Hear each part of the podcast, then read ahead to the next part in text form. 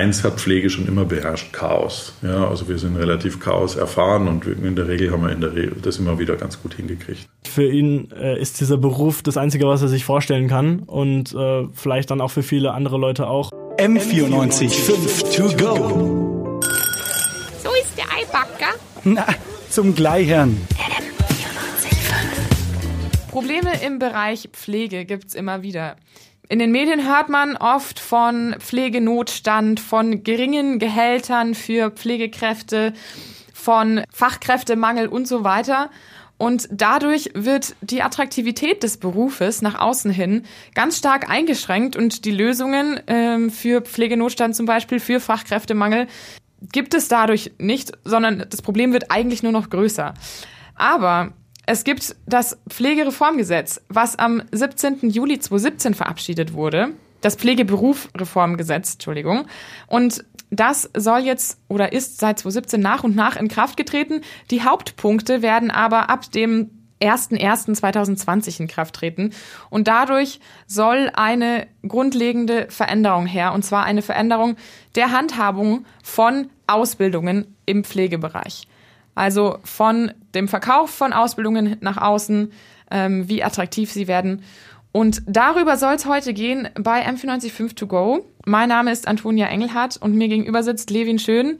Der hat sich heute den ganzen Tag mit dem Thema beschäftigt und kann mir jetzt einige Antworten zu dem Pflegeberufe-Reformgesetz geben. Levin, schön, dass du da bist. Ähm, worum, worum geht's genau in diesem Gesetz?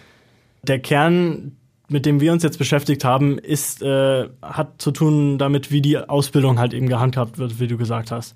Was dabei stark verändert wird, ist halt, dass es nicht mehr spezifische Ausbildungen im Beruf äh, äh, Krankenpflege, äh, Alterspflege oder Kinderpflege geben wird, sondern dass das erstmal zu einer zwei Jahre langen Ge Gesamtausbildung zusammengefasst wird.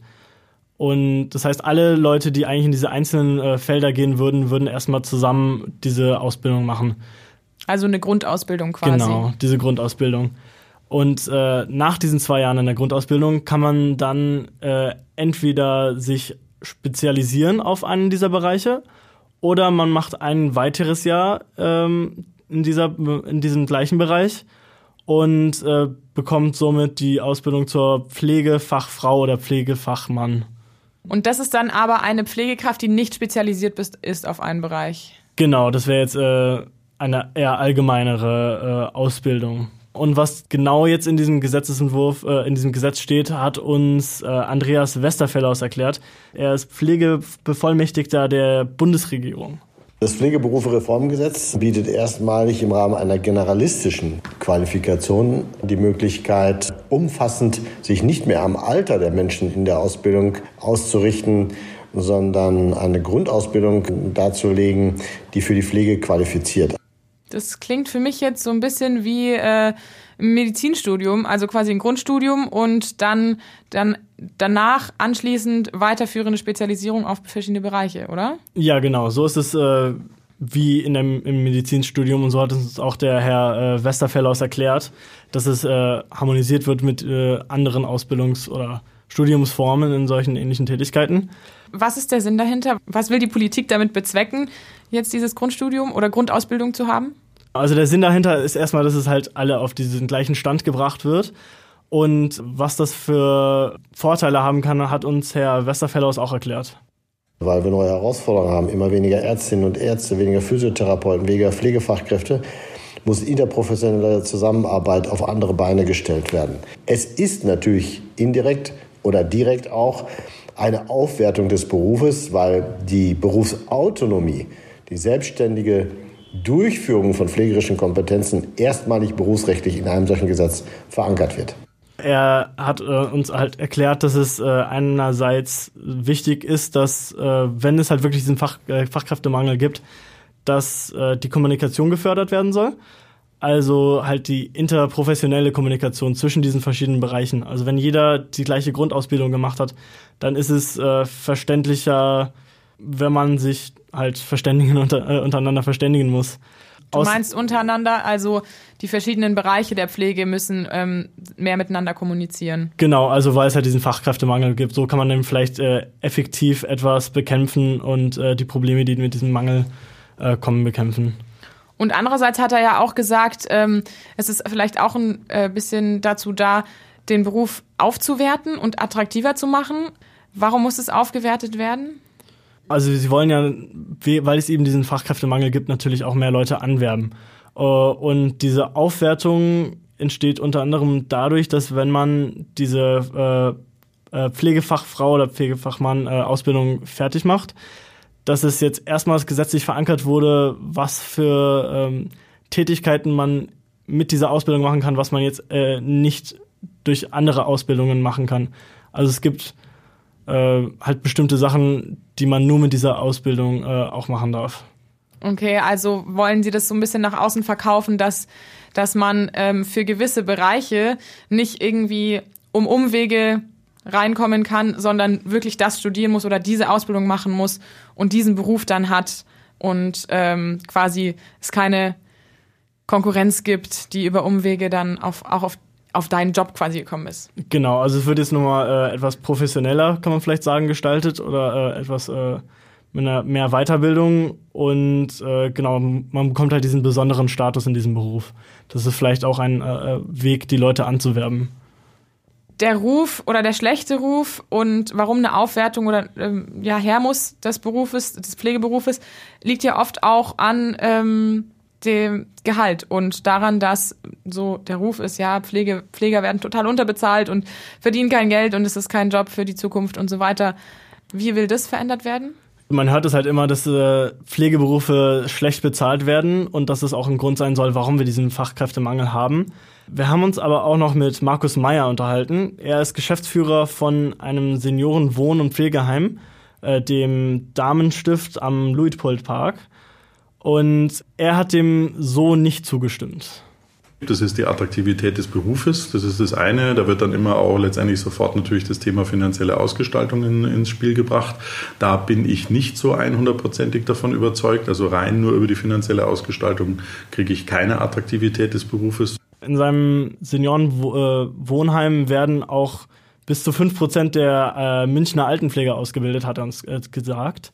Und genau, er hat angesprochen, dass die Attraktivität von dem Beruf schon sehr wichtig ist und dass die vielleicht, äh, genau, dass der Beruf halt attraktiver gestaltet werden muss, aber eben nicht, dass, der, dass das Finanzielle äh, der einzige Aspekt ist, den man da anschauen sollte.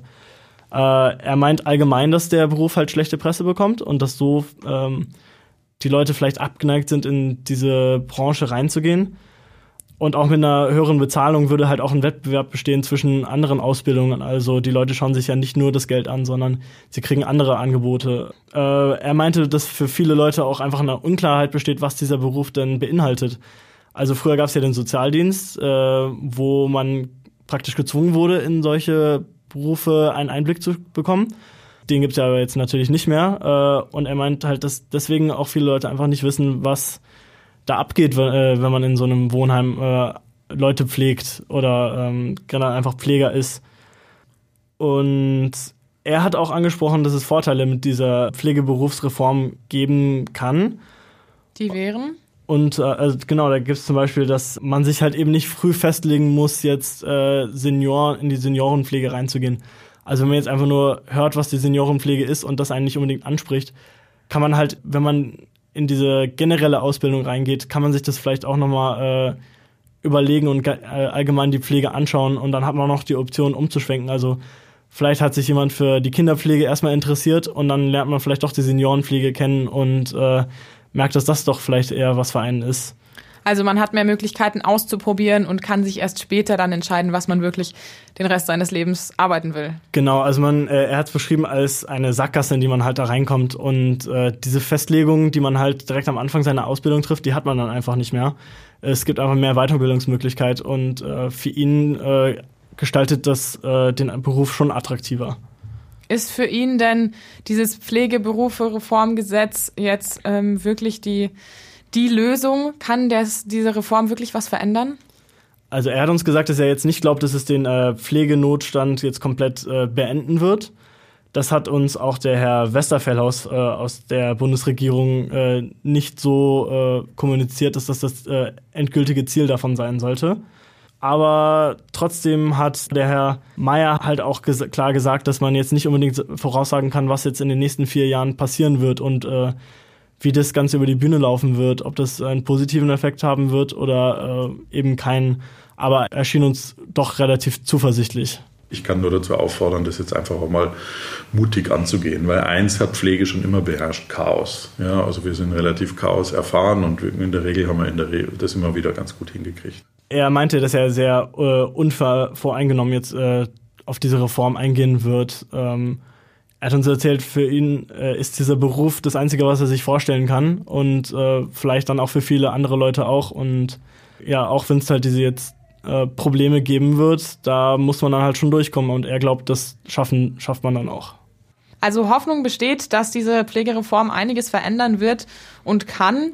Ob das jetzt die einzig wahre Lösung ist und ähm, die Probleme verschwinden, ist noch offen. Es ist auf jeden Fall ein Schritt in die richtige Richtung. Wir werden sehen, wie groß dieser Schritt ist. M94 5 to go.